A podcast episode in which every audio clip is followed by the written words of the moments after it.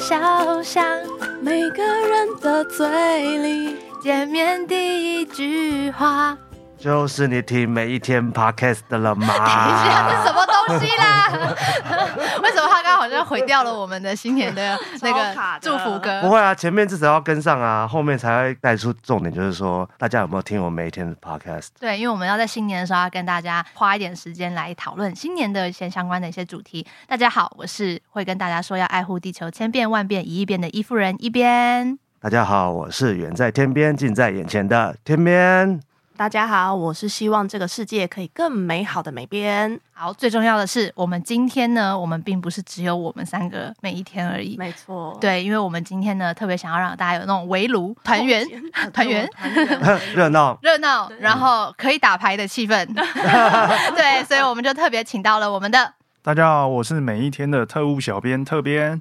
大家好，我是不受气候影响、依旧精力旺盛的旺边。两位新的。朋友们加入我们，那我们今天就会变成每一天特旺，每天特旺，特旺，对，就是有种好彩头的感觉。刚好在这个时候快要过年的时候，非常适合哦。没错没错，然后所以我们今天想要跟大家聊聊的就是我们的年菜系列。我们今天特别邀邀请到就是拥有三十年功力的总铺师。三十年功力，对，这三十年不要问我怎么算出来的。嗯，这三十年的功力，然后他这一位呢，他非常厉害，他可以轻松的做出油饭、佛跳墙、手工萝卜糕。嗯大家最喜欢的，然后还有自制白斩鸡、东坡肉，基本上就是整个满汉全席的美编。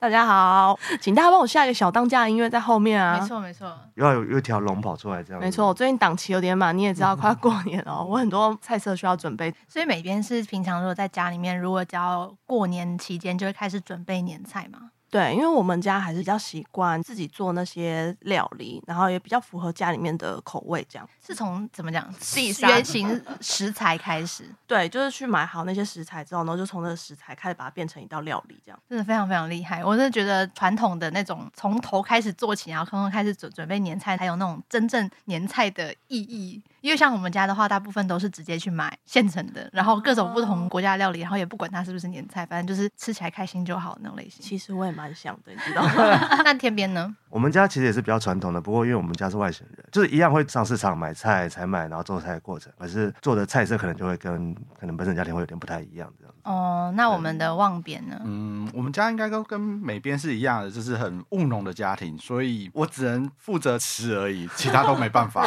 哦，所以那你知道你吃了什么蛮多的，其实最常就是佛跳墙啊，嗯、然后像我们家比较特别，就是会全酒羊肉卤，因为放个萝卜，哦、对，就是会这样子。所以过年之后，你们家外面有一头羊在这边准备是吗？呃，应该是说听起来就是有。他现在很很很默默的跟你讲说有啦，你 们。我刚才说他是务农家庭，所以就是每一年都要养一只羊在外面，然后平常喝羊奶，然后过过年的时候就羊肉。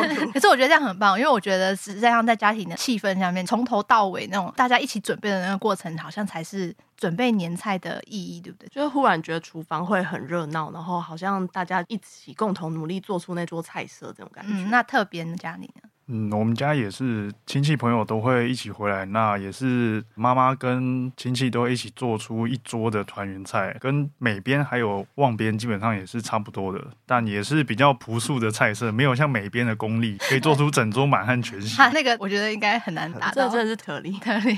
不过我觉得首先可以讲的是说，像过年大家一定会要吃的就是年年有余，一定桌上要有条鱼。没错。那像过去，尤其是去年春节的时候，就有发生过大尾的鱼不好买，因为。像我们家自己是会买一条很大的鱼这样子，对，我们家也是。对，我是不知道你们是选什么啦，白鲳，对吧？是觉得是白鲳，真的吗？绝对是白鲳，对不对？是白鲳，不知道是什么鱼。那那就变成说，大家在过年那段期间，对于大只的白鲳鱼的需求很高。可是实际上，捕鱼的渔民，基隆渔会这边又表示说，捕获白鲳大型的尺寸实在是越来越少。其实好像这个在之前的新闻是在去年，对不对？去年就有这样的。对，去年过年的时候，我不知道你们那时候在过程当中，你们在采购年货的时候，有没有发现他们整个价格就是不断的在往上涨？有那个在过年期间的时候，尤其是长鱼涨价涨得十分快，还会遇到那种买不到的情况。可是这种大家都对于过年年年有余，一定要一条鱼在桌上这种需求，其实我觉得蛮困扰的。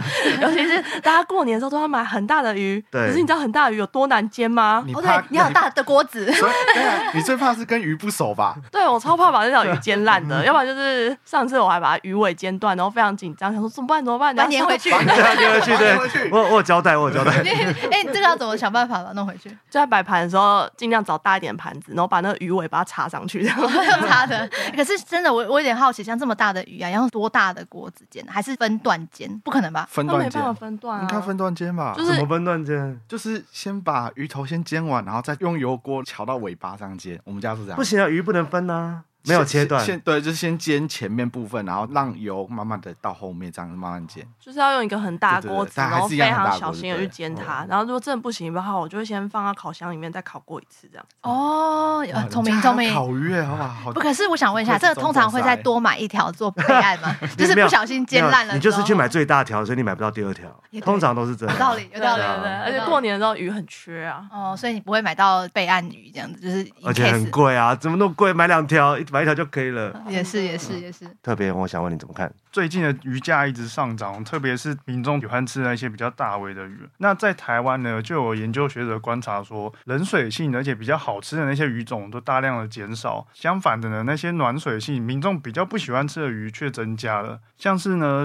普遍受到民众喜爱的，而且价格好的白鲳啊、透抽、鲷鱼或者黄鱼的分布都改变，那也造成产量大减。但是呢，肉质比较差的黄鳍尾鱼啊，或是煎鱼啊，却不断在增加。这个部分我就想要来问一下我们的中破塞那边，煎鱼是可以用得到的吗？或是常用到的吗？煎鱼那种，他们料理方式比较是属于用片状的鱼去做的料理，所以不会出现在那种年菜组合上面是要看到一整条鱼有头有尾的状况。好专业。好专业，对我是要讲。所以一般来讲的话，在年菜组合上面的话，还是会选那种看得到有头有尾的鱼，比如说白鲳啊。那如果真的买不到白鲳的话，会选黄鱼。哦，对我们家也是黄鱼比较多。哦，所以说基本上我们像刚刚特别提提到的这个趋势的话，可能我们未来我们的年菜可能就会开始做一点改变了，对不对？可能我的菜单要调整一下。对，或是我们每边心里面想的说，可不可以不要再有鱼了的这件事情就可以发生不行了。啊，不行啊，怎么可以布？拉提啊？布拉提不然也是鱼，对对对，那也是鱼啊，就是看到头看到尾。对啊，就是看你怎么一人一，尾，不要抢，一人一尾，而且很多哦，，对，一人一尾。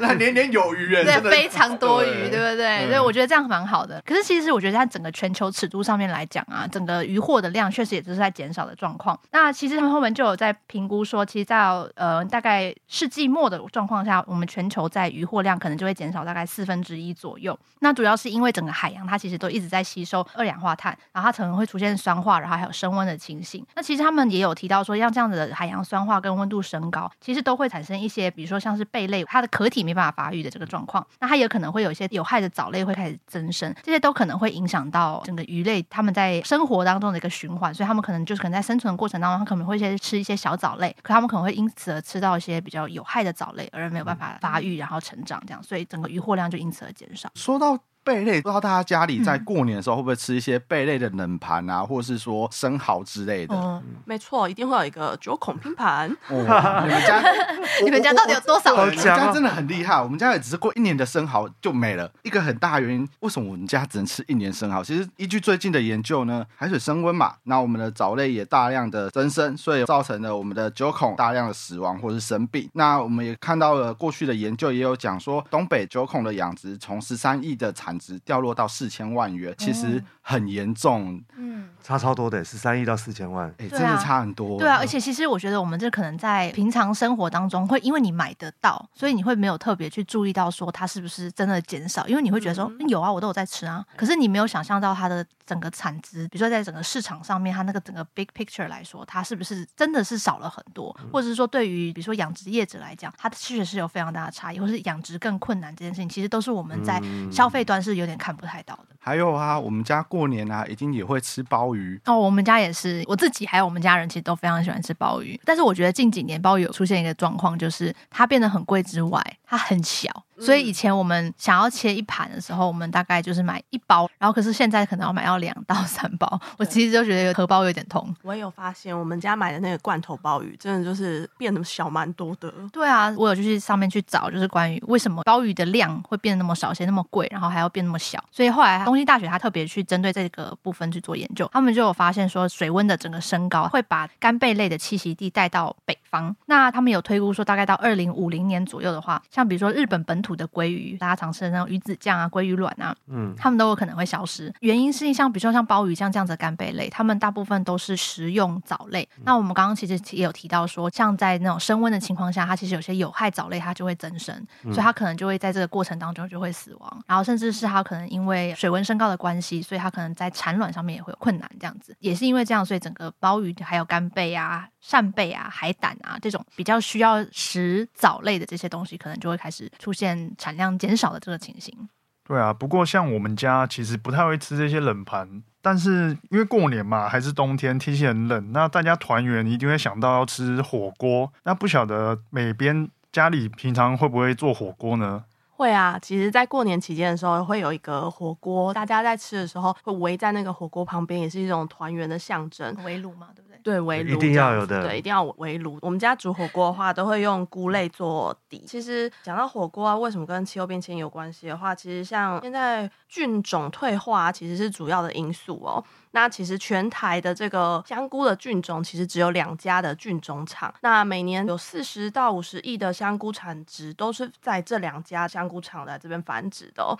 那其实，在菌种使用上面啊，需求量非常的大。嗯、那当这些菌种过度繁殖的时候啊，就会产生弱化啊，还有这些菌种有退化的迹象。嗯、那加上气候变迁的影响，其实天气越来越热，也会干扰香菇的成长。气温只要一旦升高，其实香菇它的生长速度就会变慢。研究是这样说的啦，说只要超过大概差不多三十二度左右，其实香菇就会停止生长。那其实冬天的部分的话，其实原本就是香菇的主要产季，可是近期发现，就是过年期间可能会有暖。冬的影响其实就非常严重，它的产期啊，还有这些产量的状况。你讲到香菇，其实我们家除了香菇以外，还会做个东西冬笋，就是我们冬笋还蛮常用的，包括我们会炒一盘叫做竹笋炒肉丝，不是不是，就如意菜，反正就是如意菜里面一定会有笋这个这个原料，哦、然后不管是块状的或是切丝的，啊，那个空吧下面的那个啊。没有，可是因为我们家外省人，我们没有空吧？可是也那也会丢到火锅里面去煮啊。对，然后也会丢到火锅里面，所以就就其实冬笋对我们家也是我们会去买这个东西。嗯，而其实去年呃也是一样，过年的时候就发生过一件事情，就是说因为有暖冬的情况啊，那气温高、雨水少的情况下，在这个冬笋的主要产地南投鹿谷这边，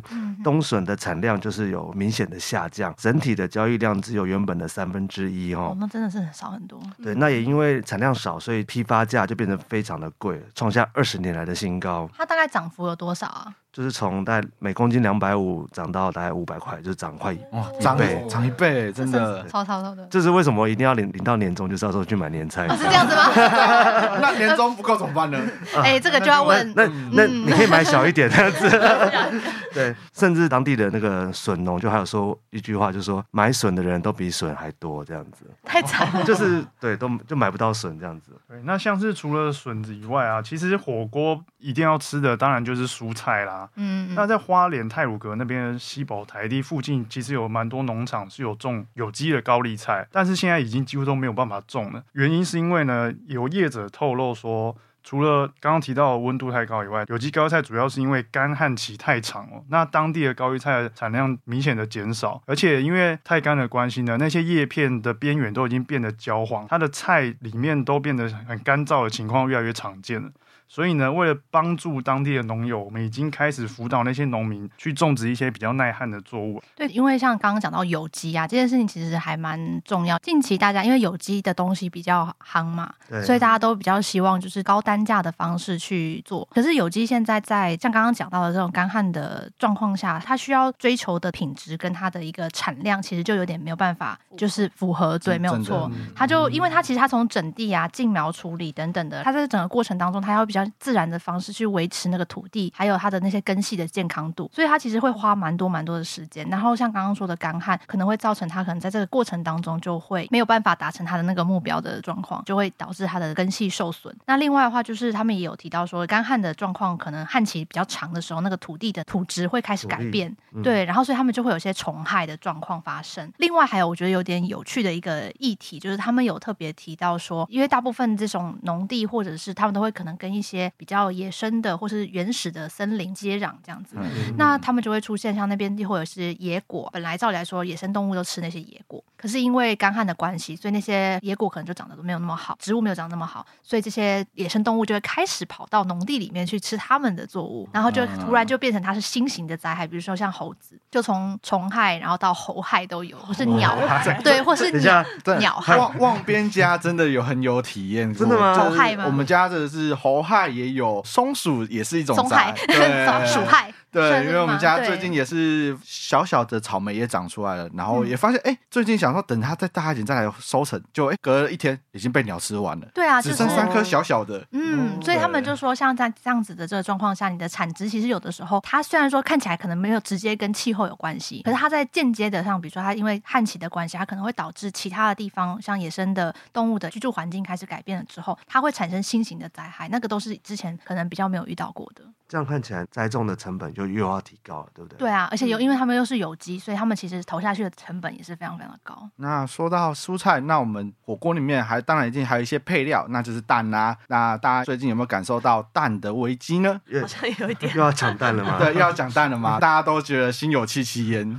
但是现在蛋好像是不是开始回稳了？嗯、好像稍微降价一下，但是好像缺蛋了。哎，对，这是这个气候变迁影响下的问题呢。首先呢，先讲一下，因为我们去年会缺蛋呢，那是因为禽流感的关系造成的。但是禽流感只是一个其中一个比较大的议题。那、嗯、其实根据我们过往的畜产试验所去研究呢，鸡呢适合生长在十三度到二十四度的环境内。哦，所以你会发现，那我们台湾现在夏天越来越热，冬天越来越冷，嗯、那这些情形其实会造成鸡蛋越来越少。因为鸡越来越不容易生存了，哦、对、嗯，所以就算是没有禽流感的情况下，我们在整个气候变迁的趋势下，我们也有可能会出现可能性的蛋黄，对不对？哎，对，其实最明显是夏天嘛，因为为什么会觉得是夏天？虽然我们现在都有盖所谓的鸡舍或是鸡的房子嘛，对对，人性化，对对对，人性化鸡营，对对对。那可是其实房舍内的温度也是颇高的，所以我们现在有时候也会去想说啊，帮鸡吹个电风扇，吹个冷气，结果我们发现不止吹完之后，虽然产量上来，可是我们的耗电率更高了。嗯，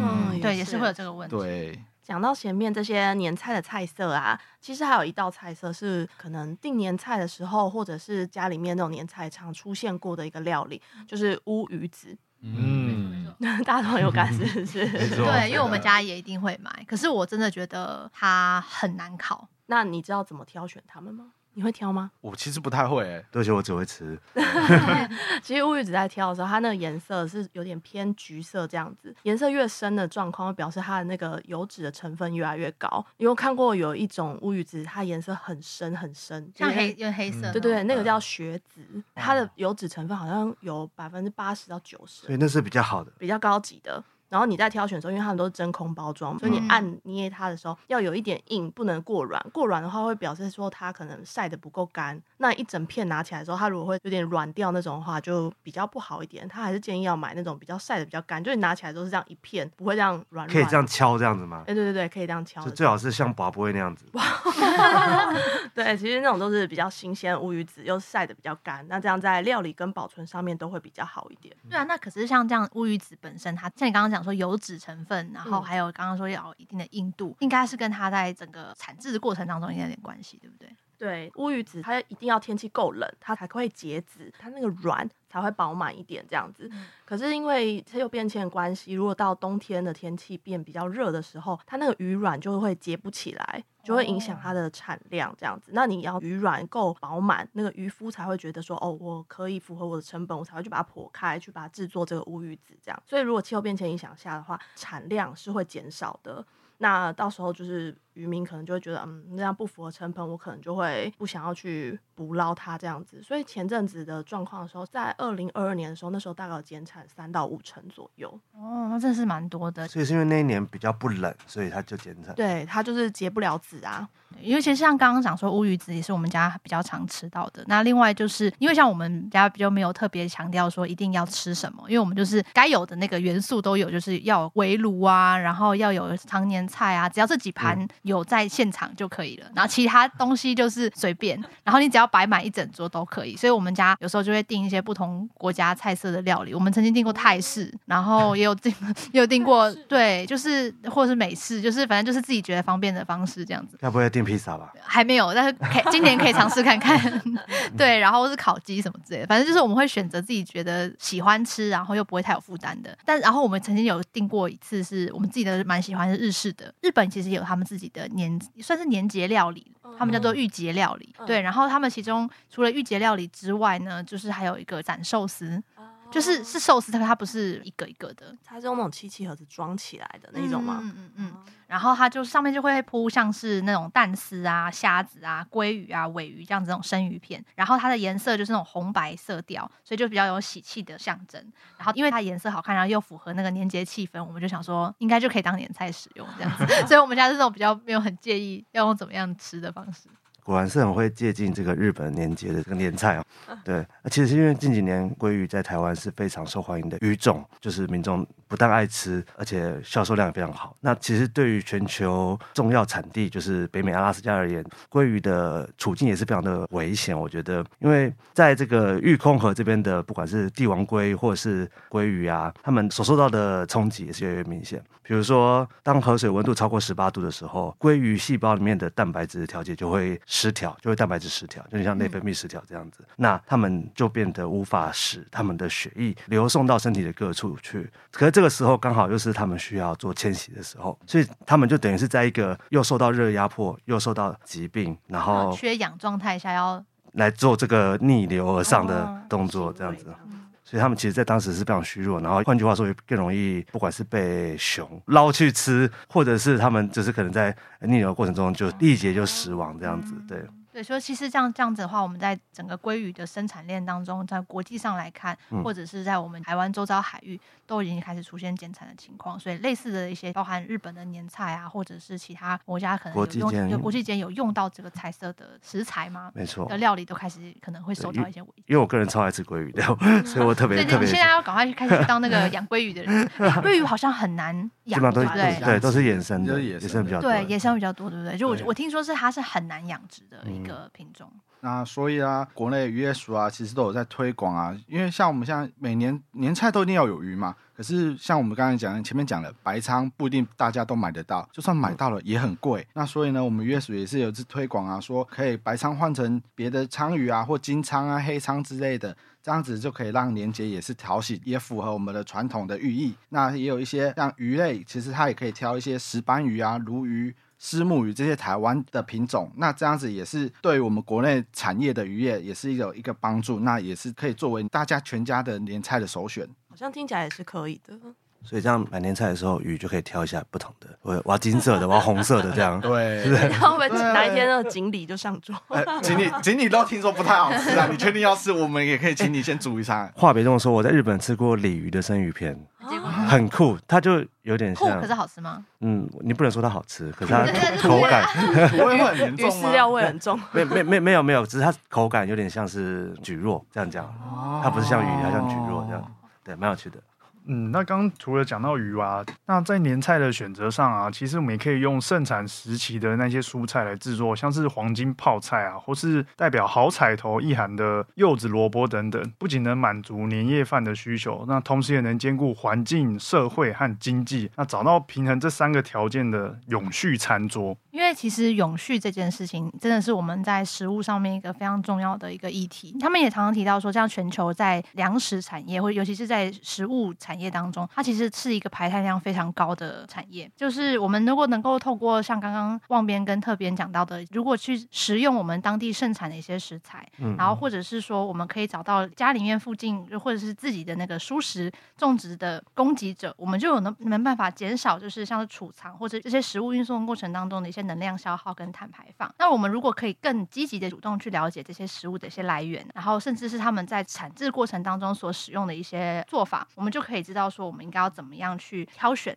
对这个环境，还有对这个生态，还有甚至是我们整个碳排放或是全球暖化比较有好处的的选择跟对象这样子。那我们也可以从消费端去影响这些生产端，希望他们可以朝比较低碳的方式去做产制。其实不只是这样子哦，在 Science 的期刊上面，其实有提到，就是全球粮食生产系统它所造成的影响哦，也是呃因为全球暖化的重要原因。那其实这份研究报告里面啊，其实就有提到，其实用改善耕作的方式啊，或是饮食的习惯，减少食物浪费的这个习惯，就可以实现就是当初巴黎协定的这个目标。透过了这些东西，他们做了几项测试，就是包含说，其实每个人只要摄取足够的热量，大概就可以减少大概有四千一百亿吨的碳排放。就是过年期间不要吃太多，概念就是对你身体也好，对你身体也好，就是对世界也好，摄取你自己该摄取的部分就好。好，足够就好。对，对，那另外啊，它还有透过减少农业生产的海碳总量，就比如说减少肥料的使用啊，然后做好管理土壤啊，然后改善作物轮作的方式的话，就可以减少大概有五千四百亿吨的碳排放。另外一个我们最常遇到的一个部分就是说，如果我们在购买食材的时候，我们选择适合家庭人数的分量来采购，然后来准备这个年菜，那这个年菜。不要说为了要把这个整桌摆满，然后就弄得非常铺张浪费。那这样的话，呃，我们只要保持这样子的一个想法来做这个年菜的准备的话，其实是可以减少食物的浪费啊。那这个研究也显示说，如果透过这样的方式，大约可以减少三千六百亿吨的碳排放。对，没错。其实从每个家庭里面都如果可以做到这一点的话，采购适量的食材，然后。大家都吃大概足够的分量，也不要过度暴饮暴食，不要吃到撑死这样子。对，对，过年期间真的很常发生这样的状况。嗯、那其实大家如果能够保持这样的习惯，对这个减碳的行为的话，就是一个非常大的帮助了。哎、欸，那个我要先打断一下，因为我等一下有个购买新衣的行程。你要购买新衣这么棒？对啊，因为我就总是缺那几件。啊，不瞒大家说，我等一下也要准备去办年货。不过听了你们上面这些说法了之后呢，我也会买足够的年货就好。对，最重要。对，那我望边我就要去打牌喽。望边打牌感觉就很旺。旺对，听起来。你等下打，我等下购购买新衣完结束之后，你 call 我，我要坐你旁边。我们准备分红，我可以赞助你，赞助你，我赢都可以。可以，可以，可以，可以。啊，我只能领我少少的年终去包那些薄薄的红包给大家。而且特别要包红包给我们吗？我我很也是需要啦。没有，现在特别特别讲这句话是要请我们的上层可以听到他心里的声音。哇！我们等一下把这段专门剪剪下来，对对对对对，然后就寄那个匿名寄到那个办公室里面去。那这样的话那我要去吃刚刚你们提到那个御姐料理散寿司我觉得还不错我想要去日本再感受一下他又要去日本了对要去日本了对他不是去日本就是在去日本的路上。对没错。耶那我们先跟大家说一声新年快乐。气候摇滚同学会。就地解散。三 silence she watches the other side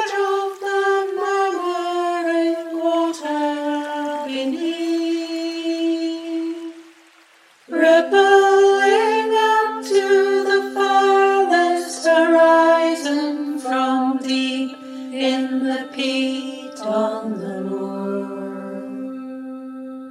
The glitter reflects in each burr and each loch and each feathering wave on the shore. Each